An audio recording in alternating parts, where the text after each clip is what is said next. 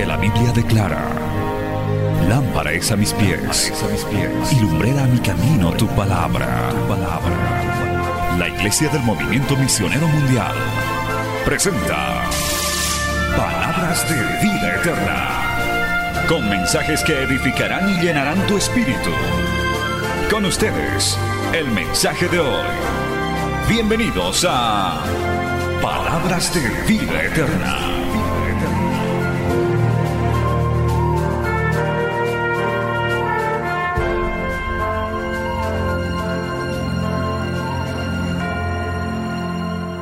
Leer la Biblia en Primera de Pedro, capítulo 5. Mientras usted va buscando, enseguida vamos a leer. Mientras lo encuentra, se va poniendo de pie. Primera de Pedro, capítulo 5. Aleluya. Nos vamos poniendo de pie. Hoy vamos a empezar el estudio bíblico titulado Afirmados, fortalecidos y establecidos. ¿Podemos repetir esas palabras? Afirmados, dígalo hermano, fortalecidos y establecidos. Basado, mire, en Primera de Pedro capítulo 5, versos 8 al 11. Vamos a leer esa porción de la palabra del Señor. Primera de Pedro capítulo 5, versos 8 al 11. En el nombre del Padre, del Hijo y la dirección del Espíritu Santo. Escucha esta recomendación. Sed sobrios y velad, porque vuestro adversario el diablo, como león rugiente, anda alrededor buscando a quien devorar, al cual resistir firmes en la fe sabiendo que los mismos padecimientos se van cumpliendo en vuestros hermanos en todo el mundo. Mas el Dios de toda gracia, que nos llamó a su gloria eterna en Jesucristo, después que hayáis padecido un poco de tiempo, Él mismo os perfeccione, afirme, fortalezca y establezca. A Él sea la gloria y el imperio por los siglos de los siglos. Amén. Oramos, Padre Santo, te damos gracias en esta hermosa noche que nos permites venir a tu casa para alabarte, para adorarte, pero también para oír tu palabra, para recibir tu bendición, tu enseñanza. Padre, te pido que este estudio que hoy vamos a empezar sea de gran aliento para todos quienes nos oyen, nos ven y los que venimos a tu casa en esta iglesia en el nombre de Jesús. Que tu Espíritu Santo se encargue de llevar esta palabra, de hacernos entender, de poder, Señor, realmente ser fortalecidos, establecidos, afirmados con esta palabra. Te lo pido, te lo ruego, en el nombre de Cristo Jesús. Amén. Y amén. Tomen asiento, hermano, dando siempre gloria al Señor. Aleluya. Entonces, hermano, el título de este estudio bíblico que lo vamos a desarrollar entre todos los pastores, porque no siempre estaré yo aquí, gloria a Dios, hermanos, titula Afirmados, dígalo, afirmados, fortalecidos y establecidos. Y ahí está el texto que hemos leído, especialmente Primera de Pedro 5, 10. Después que hayáis padecido un poco de tiempo, como lo que estamos pasando, él mismo os perfeccione, afirme, fortalezca y establezca. Qué gran estudio, hermano, a propósito de nuestro lema de este año, estabilidad 2021. Y creo que necesitamos fortalecernos, cimentarnos, agarrarnos fuerte, amado hermano. Es como no sé cuántos han subido a una montaña rusa, esos que suben y que bajan, hermano. Es que uno se agarra ahí y uno parece que hasta se va a salir, amado hermano. Y uno se agarra como si se fuera a salir. Algo así hay que hacer ahora porque la tormenta está fuerte, los vientos contrarios están soplando en nuestros hogares, en la economía, en la salud, en los sentimientos, en todo, amado hermano. Así que este estudio bíblico yo le pido que preste mucha atención. Este estudio bíblico está basado en las dos epístolas de un apóstol llamado Pedro, gloria a Dios, que fueron escritas por él mismo, pero fueron escritas ya en la madurez de su vida. Poco antes de ser martirizado, allá por el año 66 después de Cristo, estas dos epístolas están eh, saturadas de muchas experiencias, experiencias personales que el apóstol Pablo, perdón, que el apóstol Pedro refleja. Pero ya cuando escribe estas dos epístolas, primera y segunda de Pedro, él ya está pulido, él ya está tratado, él ya está en un nivel de, de perfeccionamiento, alabado el nombre de Jesús. Entonces estas dos cartas inspiradas son una especie de testimonios también y amonestaciones finales a una iglesia muy joven, una iglesia del Señor que estaba empezando, pero de mucho y gran provecho para las futuras generaciones. Bendito el nombre del Señor. Entonces, están inspiradas, hermano, estas enseñanzas en la vida de este apóstol. En su juventud de Pedro se ha escrito mucho, pero se sabe por las epístolas, se sabe por, las, eh, por, todos los evangelios, que en su juventud Pedro tenía un carácter especial.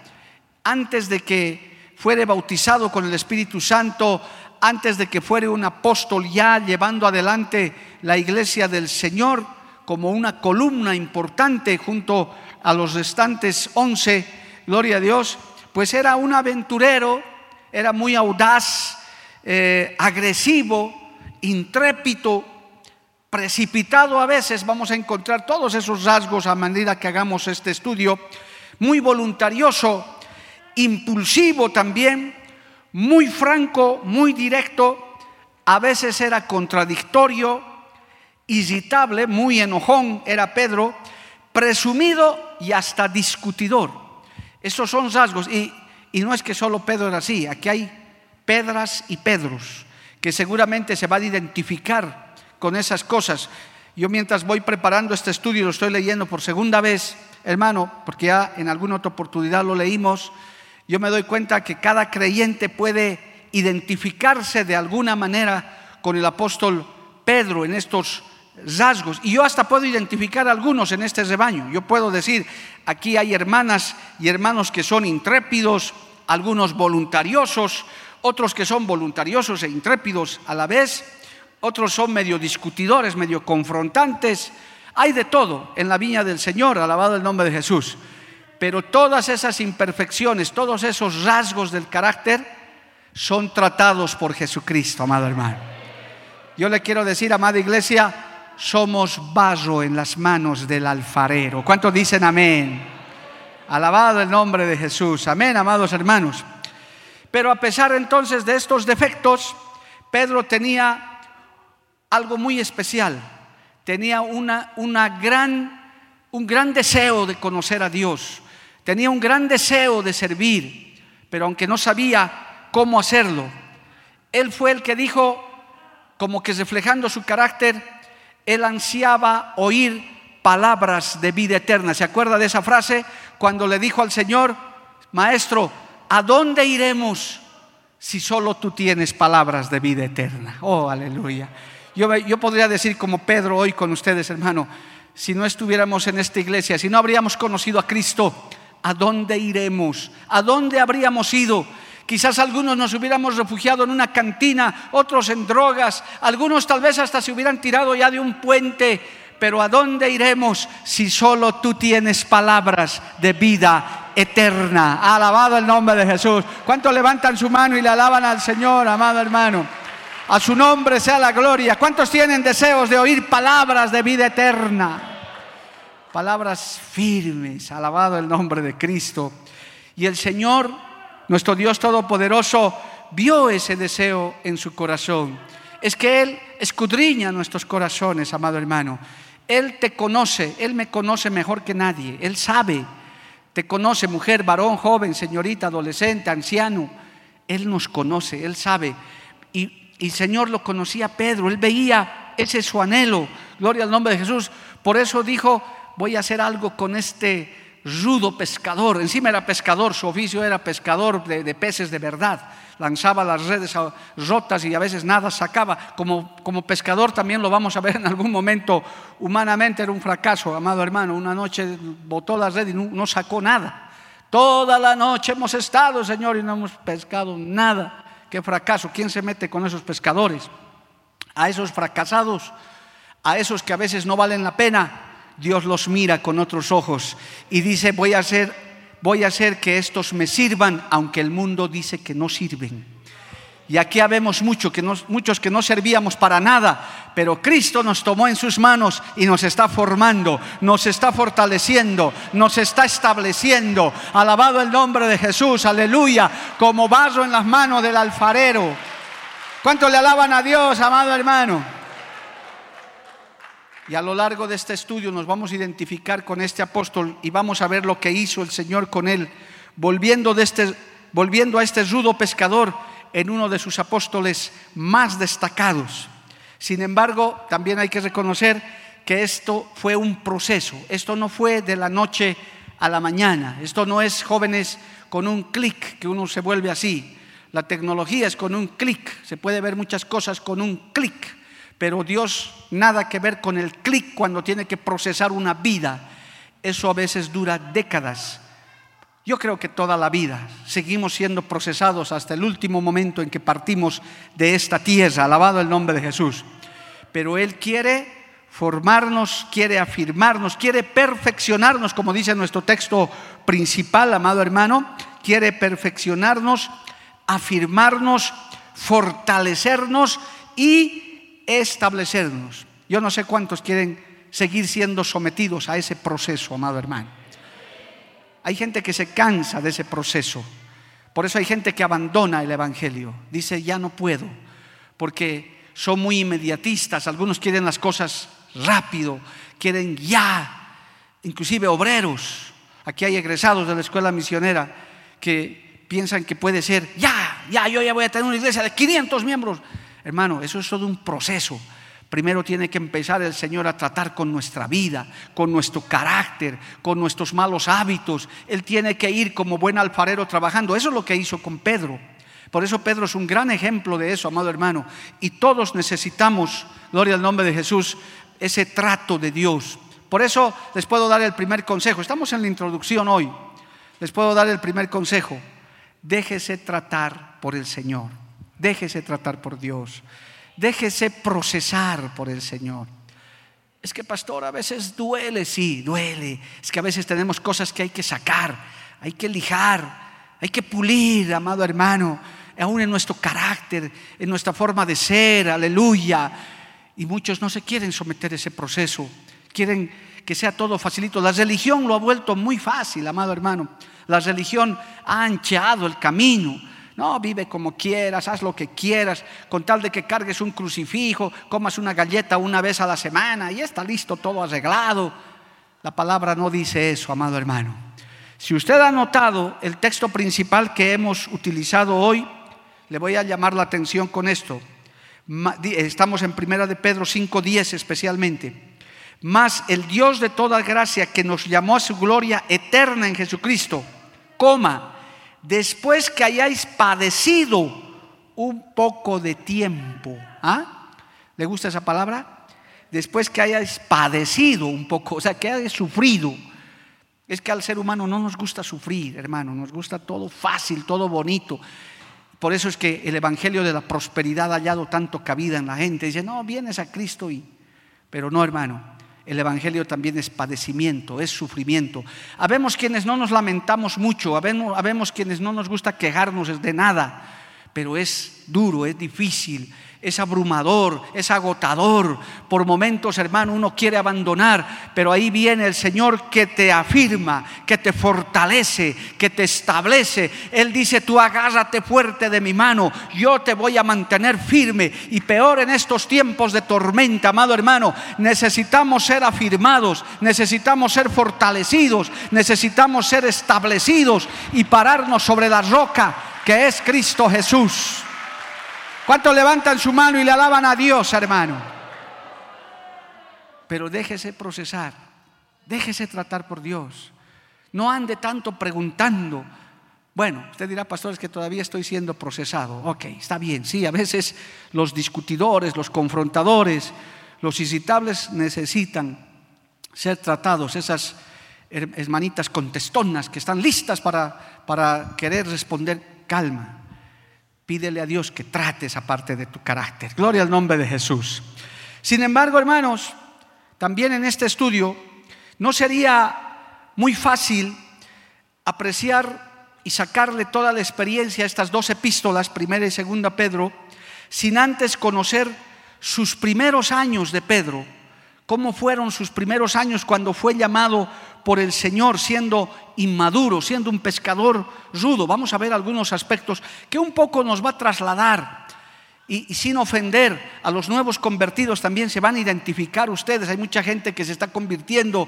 Estoy hablando constantemente con gente que se está acercando al Evangelio genuinamente. Algunos están naciendo de nuevo. No se sienta mal.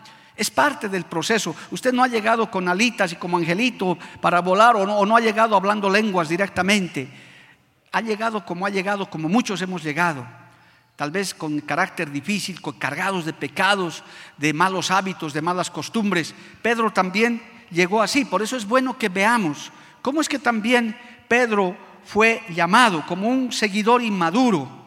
Estamos comparando en la vida de Pedro a los... Eh, eh, jóvenes cristianos también, y los que ya son un poquito maduritos, más, más creciditos en el Señor, un poquito pueden ver hacia atrás para decir, yo era así, yo también empecé así, inclusive hasta la, santidad externa me molestaba, yo no quería. ¿Cuántas damas y mujeres ahí dicen, yo he peleado con las faldas, que a mí me gustaban los pantalones bien apretos y me gustaba pintarme hasta la punta de las cejas, pero Cristo me procesó, Cristo me trató, el Señor me limpió, me lavó, me sacó de toda vanidad, alabado el nombre de Jesús. Y ahora me doy cuenta que yo no necesito de eso. Bendito el nombre de Jesús, a su nombre gloria. Alábele a Dios si puede, amado hermano. Entonces hay que ver también ese proceso. Y usted tiene que dejarse procesar, pero que sea la palabra de Dios y el Espíritu Santo de Dios el que lo procese. No lo haga simplemente por, por, miedo al pastor, al líder, no, deje que el Señor trate. Eso es muy diferente, hermano. Y eso es muy notable cuando uno ha sido tratado por Dios, cuando un hombre o una mujer ha sido procesado, así como vamos a ver en estas epístolas, en la vida de Pedro como referente, hermano, es muy diferente. ¿Sabe dónde se nota? Cuando se descarrían, cuando se van al mundo lo primero que hace un descarriado, una descarriada, hermano, que salió de obras como estas de sana doctrina, lo primero se corta el cabello, se tiñe, se pone minifalda, el escote hasta el ombligo, y como si hubiera salido de una cárcel. El varón hasta se chorrea el pantalón a mitad de la nalga y dice, ahora soy libre. Ese hombre, esa mujer, nunca fueron procesados por Dios nosotros conocemos con mi esposa a hermanas y hermanos que se han ido de esta obra por diferentes razones, pero se los ve en la calle y mantienen su posición. Dicen, no, yo me habré ido de esa iglesia, me, voy, me fui a otra, pero yo sé cuál es la palabra, yo sé cuál es la sana doctrina, yo sí he sido tratado, yo sí he sido procesado por Dios, alabado el nombre de Jesús, y no dejan esas cosas, amado hermano. A su nombre sea la gloria. Amén. Entonces, es bueno que uno mire hacia atrás, pero qué bueno es cuando el Espíritu Santo y la palabra es la que penetra en tu vida, en tu corazón. Eso es lo que pasó con el apóstol Pedro. Por eso es bueno que en la primera parte del estudio veamos cómo era Pedrito cuando fue llamado por Dios. ¿Y quién es? Cuando ya escribió primera y segunda de Pedro. ¿Y quién es otro? Es totalmente diferente, bendito el nombre del Señor. Por eso vamos a comparar eso para que finalmente veamos a cristianos deseables eh, que el Señor quiere, cristianos afirmados, perfeccionados, fortalecidos y establecidos por Dios, alabado el nombre de Jesús.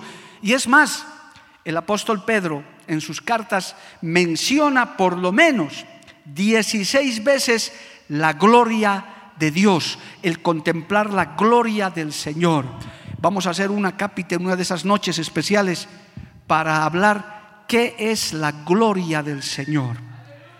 Yo le pregunto en este momento para que usted se vaya respondiendo. Cuando usted dice gloria a Dios, ¿qué está, ¿qué está diciendo? ¿Qué está significando? Cuando usted dice este culto fue glorioso.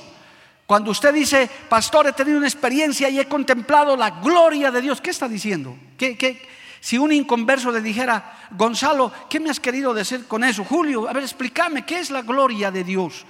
¿Cómo lo definirías? ¿Qué dirías? Ah, he visto ángeles volando, he visto querubines peinándome. ¿Qué le dirías, hermano? Pedro tuvo experiencias gloriosas con Dios, amado hermano, pero no están reservadas solamente para Pedro está reservado para todo el que lo busca, para el, todo el que lo quiere, para todo el que lo anhela. Yo no sé cuántos anhelan la gloria de Dios, yo no sé cuántos anhelan tener tiempos gloriosos con el Señor, aleluya. Aquí hay más de una mano levantada. Algunos dicen tal vez, pastor, no sé ni de lo que me está hablando, pero yo sí quiero ver la gloria de Dios, yo sí quiero contemplar la gloria del Altísimo. Alabado el nombre de Jesús. Aleluya. Pero Ahora ya no va a haber aplausos, pero, Pedro dice, esa gloria, esos momentos gloriosos están precedidos de sufrimiento, de pruebas. Ve, ya no hay gloria a Dios, ¿no? Ya no hay aplausos. Dicen, ah, no. Si esa es la condición, entonces retiro mi bajada de mano, mi subida de mano. No voy ahora abajo. Porque está claramente diciendo aquí, dice, después que hayáis padecido un poco de tiempo. Yo lo que le voy a decir es una frase que el Señor me ha dado en estos días para pastores que están en grandes emprendimientos, porque la obra no se ha detenido, alabado el nombre de Jesús, seguimos avanzando. Estamos con la economía golpeada, estamos con restricciones, estamos con muchas cosas en contra, hermano, a nivel de la obra, aleluya, pero el Señor me dijo, este es el mejor momento para que se levanten grandes emprendimientos en la obra. Porque Dios hace grandes cosas de la nada. Dios del sufrimiento y del padecimiento es el caldo para un gran avivamiento. Alabado el nombre de Jesús. Ahí se ven tiempos de gloria, amado hermano. A su nombre. Pero vamos a explicar qué es la gloria de Dios.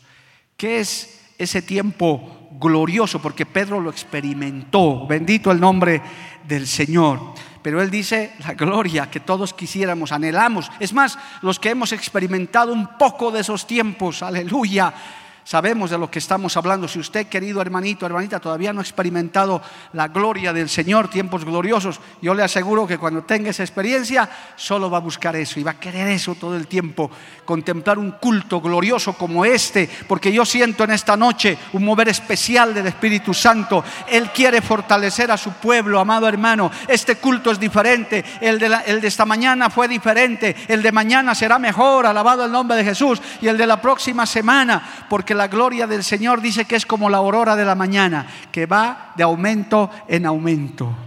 A su nombre, gloria. Por eso el creyente que ha sido al inicio, si usted mismo revisa en su vida, no es el mismo que el que es ahora después de un par de años o de una decena de años. Yo también les puedo decir, no soy el mismo de hace 10, 15 años, hermano porque hemos visto cosas mayores y todavía el Señor nos sigue diciendo, cosas mayores todavía van a ver, todavía no hemos visto lo que tenemos que ver, alabado el nombre de Jesús. Si le crees, dale gloria a Dios, amado hermano, a su nombre gloria. ¿Cuántos levantan todavía su mano y le alaban a Dios? Otro punto que usted tiene que considerar, hermano, y que vamos a considerar en este hermoso estudio, es que vamos a analizar un poco el carácter también de Pedro. Vamos a observar muchos rasgos de su carácter en nosotros mismos. Defectos, defectos de verdad que Pedro tenía, que necesitaba realmente un golpe mortal, que muera eso, porque no se olvide que nuestro yo tiene que ir muriendo cada día y Cristo tiene que ir viviendo en nosotros.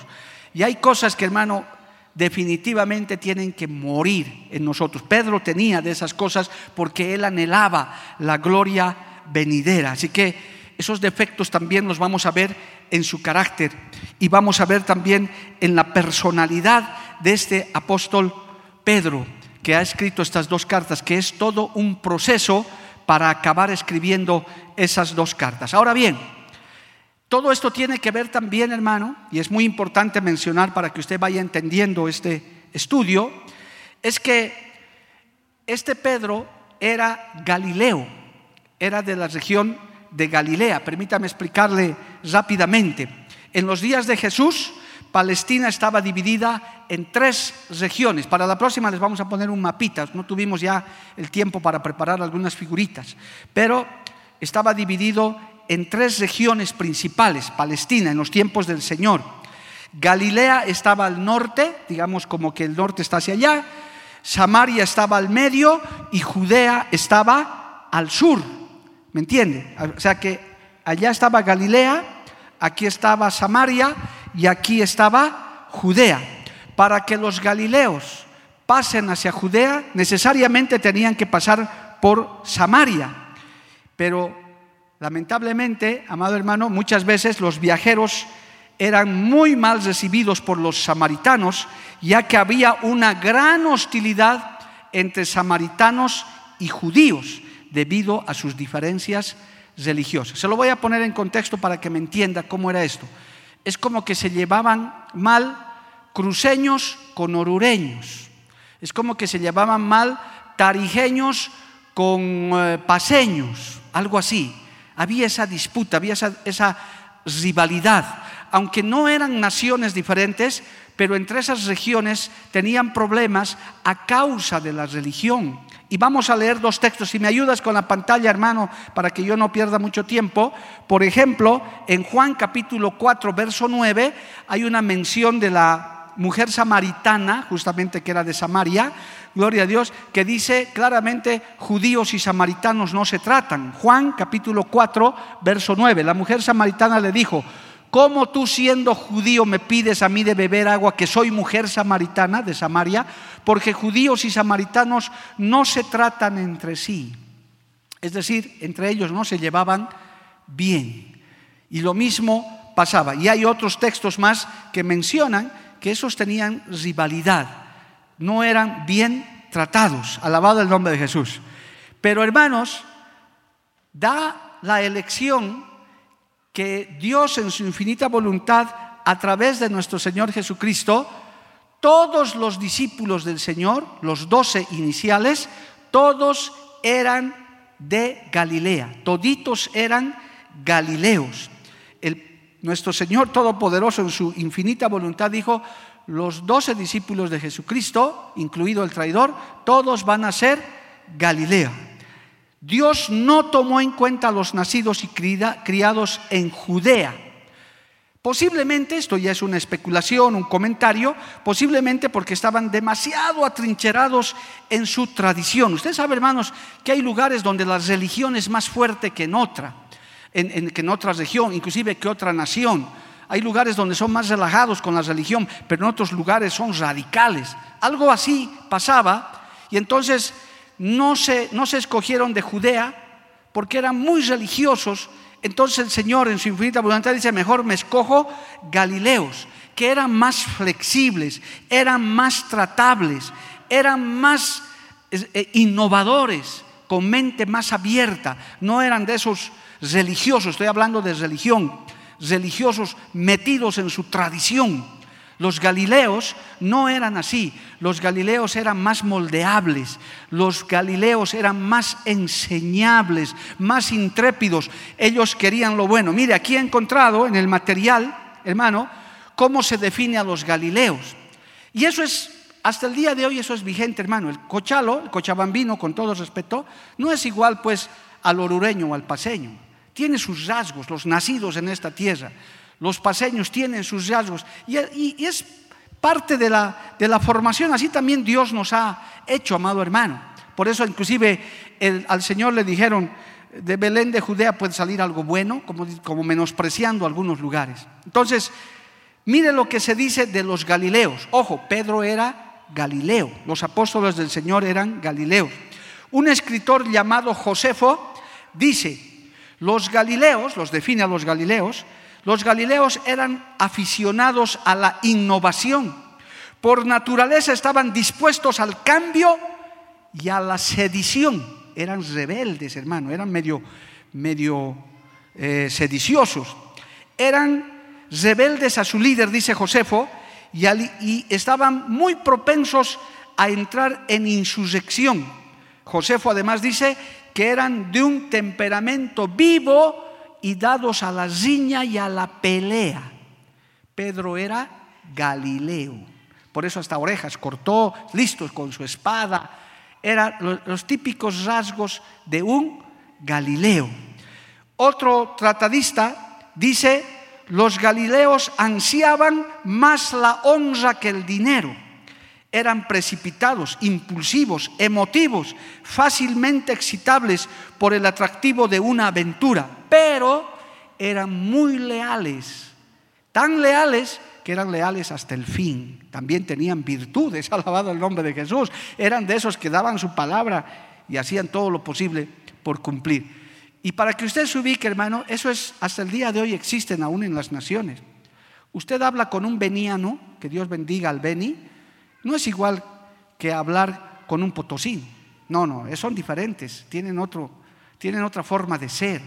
Y aquí nuestros queridos cochalas también, y los paseños también, los cochabambinos, somos diferentes. Eso pasaba. Y Dios mira eso, pero ve rasgos de que sean moldeables, de que sean, eh, hermano, flexibles en términos de estar siempre dispuestos a ser enseñados, pero al mismo tiempo intrépidos, alabado el nombre de Jesús.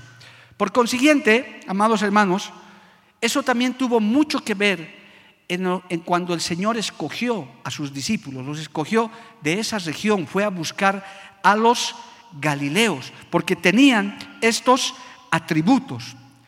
Y dentro de Galilea, alabado el nombre del Señor, Pedro era de un lugar llamado Bethsaida. Él era de Bethsaida. Leamos Juan 1.44, por favor. Estos rasgos son importantes para que usted también se identifique. Juan capítulo 1, verso 44. Y Felipe era de Bethsaida, la ciudad de Andrés y Pedro. Pedro de dónde era? Era Galileo, pero era de Bethsaida. Era cochabambino, pero era de Punata. Oh, en Punata una cosa son los del Valle Alto y otra cosa son los del Valle Bajo, y otra cosa los de la zona norte, y otro de la zona sur, que a veces ni barbijos se quieren poner, ¿verdad? Que dicen, ah, no hay enfermedad. Entonces, hay esas diferencias, amado hermano. Pedro era Galileo, era intrépido, era así, tenía esos rasgos, pero era de Bethsaida, como también su hermano, por si acaso sus hermanos de Pedro, Andrés y Felipe. Bethsaida, esa ciudad, quedaba en la costa norte del mar de Galilea, a pocas millas de Capernaum, ciudad que fue centro de operaciones de Jesús durante su ministerio en Galilea. Por tanto, Pedro se fue a vivir a Capernaum mientras estaba trabajando con el Señor. Mientras Cristo ministró en ese lugar. Nazaret también era de Galilea quedaba aproximadamente a 20 millas al suroeste de Capernaum. Pedro, atención, este es el detalle, entonces Pedro creció en un hogar religioso, en un hogar devoto. Él no era un gentil, no era un, era un mundano, tenía profundas raíces y conocimiento de la palabra del Señor desde su juventud. Mire, vamos a leer como referencia Hechos capítulo 10, verso 14, por favor póngalo en pantalla. Hechos capítulo 10, verso 14, cuando Pedro tiene un sueño y tiene un sueño para ir a predicar a los gentiles, pero mire lo que responde Pedro. Entonces Pedro dijo, Señor, no porque ninguna cosa común o inmunda he comido jamás. O sea, él sabía, él conocía la ley mosaica, por eso no quería comer, sabía qué animal era inmundo, cuál no era inmundo. Él era, tenía conocimiento judío, tenía temor, conocía la ley de Dios. No era tampoco un profano, pero él dice, yo no hago esto, era, era como dice sus rasgos de los galileos, radicales, como que diciendo, no, no, yo no, por eso no quería ir a evangelizar él. Es más, hasta tuvo problemas con Pablo en el tiempo ya que estuvieron haciendo por esas tradiciones. Por eso, entonces, desde su juventud, él creció en una familia así. Me hace recuerdo, permítame, he escuchado testimonios de personas inclusive que dicen, yo cuando no era cristiano evangélico de jovencito, era monaguillo, dice que tocaban la campana en la iglesia católica, o era monjita, algunos eran, estaban en un convento, eran sor, tal y sor cual, hasta que conocieron a su novio y se casaron, gloria al nombre de Jesús, y ahí ya se terminó todo, hermano, pero ya tuvieron una base. Yo puedo decir de esto, amado hermano, mucha gente, yo por ejemplo, nunca he sido ateo, jamás. en mi testimonio no está que yo he sido un ateo, blasfemo contra Dios, no, satanista menos. Era un religioso, yo sabía persinarme, sabía rezar el Padre Nuestro, inclusive comí las galletas muchas veces que me daban en mi colegio católico romano. No era ateo, pero no era convertido. La religión no, no salva, la religión no cambia, la religión no te va a llevar al cielo. Cristo es el que te lleva al cielo. Cristo, la sangre de Cristo, cuando te conviertes y naces de nuevo, alabado el nombre de Jesús. Pedro era un religioso, pero le faltaba conocer al Cristo de la gloria. Eso note, porque vamos a ver más adelante de cuánto sirven a esos detalles. Y en cuanto a las ceremonias religiosas, Pedro también era muy meticuloso, tenía profundas convicciones espirituales. Igualmente hasta sabía y aguardaba la venida del Mesías. Leamos por favor Juan capítulo 1, verso 40 y 41. Mire, hasta eso él sabía. No, no era, no era tampoco un profano, así un mundano. No, no, no. Era, era una persona que tenía conocimiento. Juan capítulo 1, verso 40, gloria a Dios, dice Andrés, hermano de Simón Pedro, hermano de Simón, era uno de los que había oído a Juan y había seguido a Jesús. Este halló primero a su hermano Simón, o sea, Pedro, y le dijo, hemos hallado al Mesías, que traducido es el Cristo.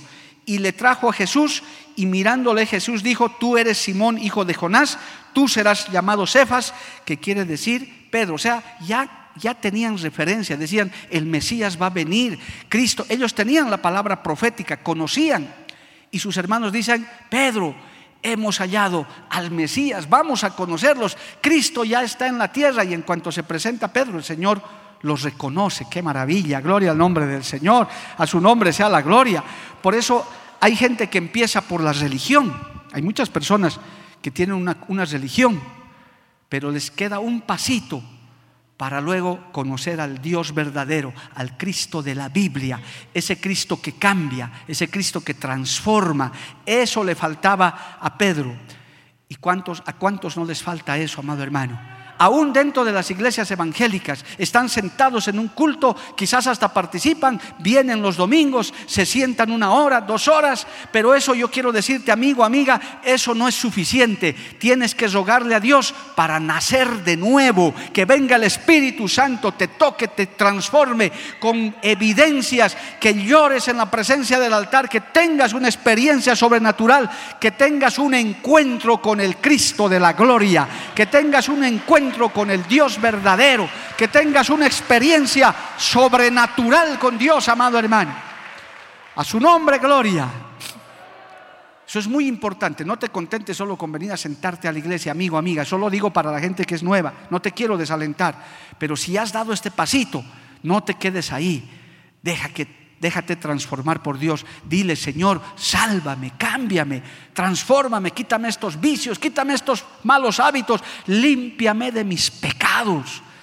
Cristo oye, tenemos un Dios que oye, tenemos un Cristo maravilloso que nos atiende personalmente, bendito el nombre del Señor. Así que eso era, hermano, el contexto de Pedro, su origen, su forma. Es que sabe, el Señor no se equivoca en nada, hermano. El Señor tiene planes perfectos. Él sabe quién es, cómo. Por eso siempre no me canso de decirles, amado hermano, que me oyes, que me ves y que te congregas en este lugar. Cristo tiene planes y propósitos con tu vida, con mi vida. No estás en una iglesia por casualidad. No estás en un culto por casualidad. Es parte de un plan, es parte de un proceso que Dios está haciendo. Lo importante es que usted y yo nos dejemos procesar, nos dejemos tratar por Dios seamos de donde sea. Hermano, permítame, les voy a lanzar un piropo a los cochabambinos. Yo no conocía Cochabamba ni a su gente, así como la conozco ahora, porque yo soy, eh, como decir en nuestra enseñanza, no soy eh, de, de Samaria ni de Judea, yo soy Galileo. Entonces no nos conocía. Y yo me he admirado, hermano, cuando he comenzado a conocer al cochabambino nacido en esta tierra. Mi respeto y mi admiración, donde yo voy, a los lugares que hemos ido al mundo con mi esposa, yo he dicho, el pueblo donde yo trabajo, la ciudad donde yo trabajo, es una gente especial realmente de trabajo, de batalla, de lucha. Esos cochados son más duros que la roca para trabajar y hermano, es una realidad.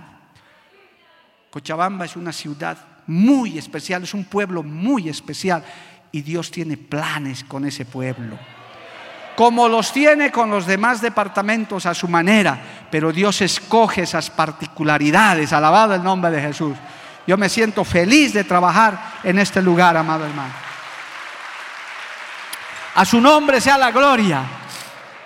Pero todo está en el plan perfecto de Dios. Todos estos antecedentes son necesarios para que cuando entremos a la primera parte de la vida del apóstol Pedro, que se le, voy a dar unos detallitos para que le quede ganas de venir el próximo jueves, gloria al nombre de Jesús, vamos a ver, hermano, rápidamente, por lo menos más de una decena de aspectos de ese Pedro eh, necesitado de conversión verdadera en sus primeros pasos. Por ejemplo, ese Pedro que tenía que ser fortalecido en áreas de su vida, necesitaba, gloria a Dios, conversión para que él pudiese luego ser un gran apóstol. En, algunos, por ejemplo, Pedro era de los que decía, jamás, jamás haré esto, jamás haré el otro. Y luego más tarde estaba haciendo todo lo contrario. Pedro era así, lo vamos a ver también. Pedro era de los que preguntaba, si hago esto, ¿qué me van a dar a cambio? ¿Usted ha conocido cristianos así? Yo hago esto, pero ¿y cuánto para mí? ¿Cómo es para mí? Pedro también era así, necesitaba ser tratado por el Señor, alabado el nombre de Jesús. Pedro era de las personas que mezclaba con sus propias ideas y suposiciones la fe. Él suponía cosas, amado hermano. Suponía, lo mezclaba. ¿Cuántos a veces mezclan su fe también con suposiciones e ideas?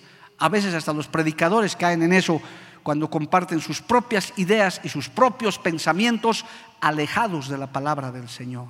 Eso también era parte de la conversión de Pedro. Pedro muchas veces actuaba hasta sin pensar, hermano. Era muy intrépido, era muy, muy precipitado en las cosas. Y eso le costó hasta hacerse llamar Satanás por el Señor. Fue al único apóstol, aparte de Judas, que el Señor le dijo, este es un Satanás, cuando estaba mirando las cosas de la tierra. Él estaba, Pedro fue uno de los principales que estaba pensando en un gobierno terrenal, donde él iba a ser poco más el vicepresidente. Él sabía, por eso era intrépido. Él es el que más habla de los apóstoles. De algunos casi no se sabe mucho, pero de Pedro cada rato cortando orejas, caminando sobre el agua, hundiéndose. O sea, hermano, se identifica con muchos creyentes de hoy en día, que hasta cierto punto es bueno, porque Pedro quería, anhelaba ansiaba conocer al Señor, quería ver la gloria de Dios. Y también el Señor le concedió muchas cosas maravillosas. Llegó a formar parte del entorno cercano del Señor, aún para ver milagros. Es que hermano, Dios no tiene favoritos, dijo alguien. Dios tiene intimidad con los que le buscan.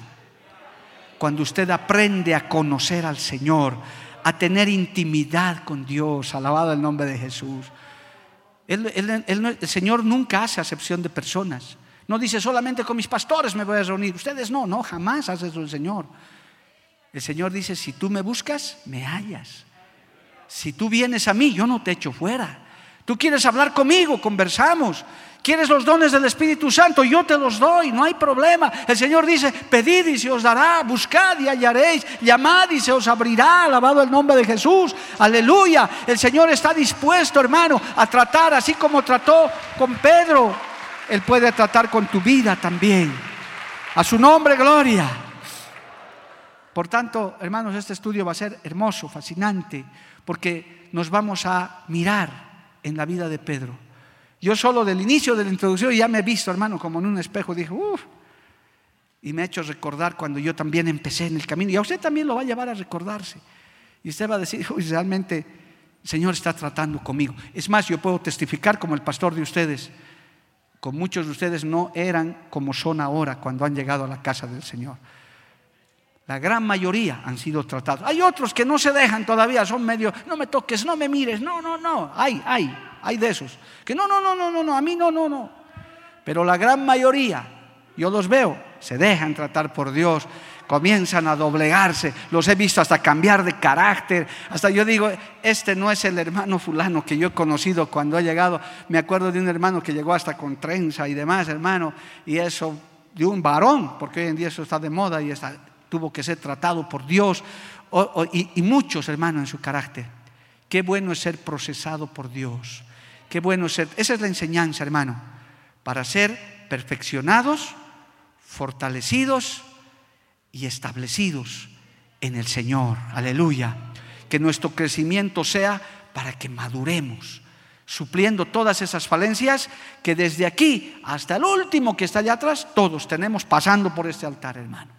Aquí nadie es perfecto, pero sí podemos decir al acabar esta introducción, Señor, te pido que sigas procesando mi vida, que sigas cambiando. ¿Cuántos le pueden decir eso al Señor, amado hermano? Que el Señor nos procese, nos cambie, nos trate, nos moldee.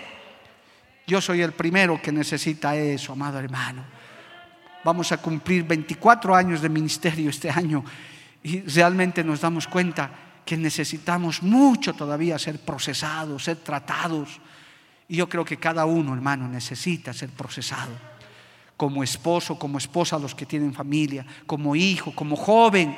Para los jóvenes hoy en día no es fácil, hermano. La juventud está siendo muy golpeada. A mí por momentos me da tristeza ver, he visto recién una joven que asistía con nosotros, que llegó tan golpeada, tan deshecha por, por el mundo.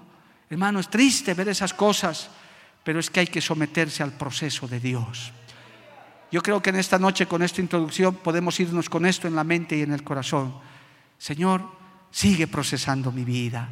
Sigue tratando con mis defectos. Los tengo todavía. Tengo que luchar, tengo que batallar, pero dependo de tu ayuda. Tu entusiasmo se va a acabar, tu buena voluntad se va a acabar. Pero si viene el Espíritu Santo, si viene el Dios que trató con Pedro, Cristo que trató con Pedro, también puede tratar contigo, puede tratar conmigo. Alabado el nombre de Jesús. El mismo Dios de Pedro es el Señor que está en medio de nosotros en esta noche para que seamos cambiados, para que seamos transformados, para que seamos fortalecidos establecidos en Cristo Jesús. Aleluya.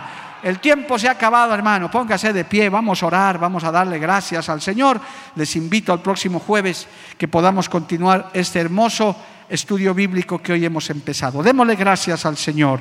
Padre bueno y maravilloso, te doy gracias en esta noche por tu hermosa palabra, por tu enseñanza, Dios de la gloria, que tú has puesto en el corazón de tus hijos en cada una de nuestras vidas.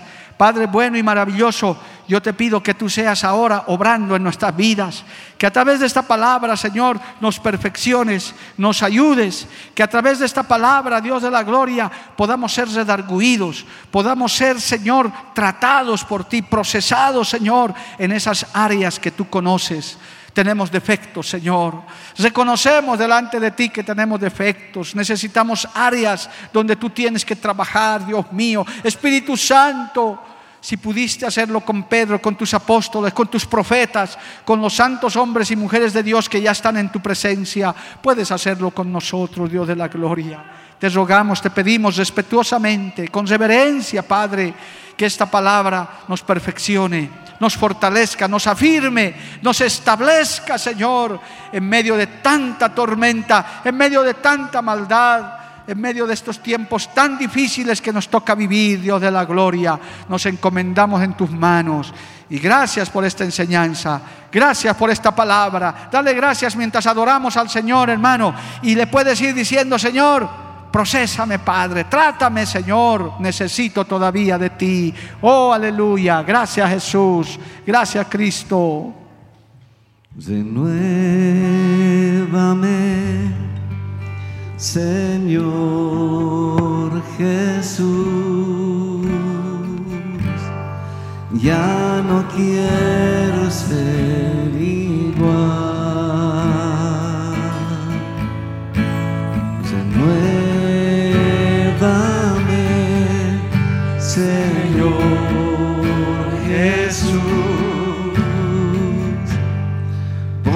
en mí tu corazón, porque todo lo que hay dentro de mí necesita ser cambiado, Señor. Porque todo lo que hay dentro de mi corazón necesita más de ti porque todo lo que hay dentro de mí Sí, Señor, aleluya. Necesita ser cambiado, Señor. Cristo. Porque todo lo que hay dentro de mi corazón necesita más de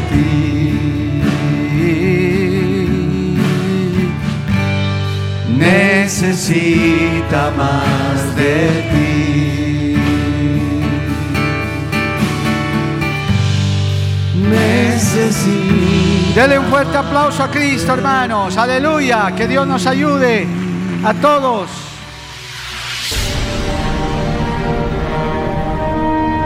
Porque la Biblia declara, lámpara es a mis pies, a mis pies, y lumbrera a mi camino tu palabra, tu palabra.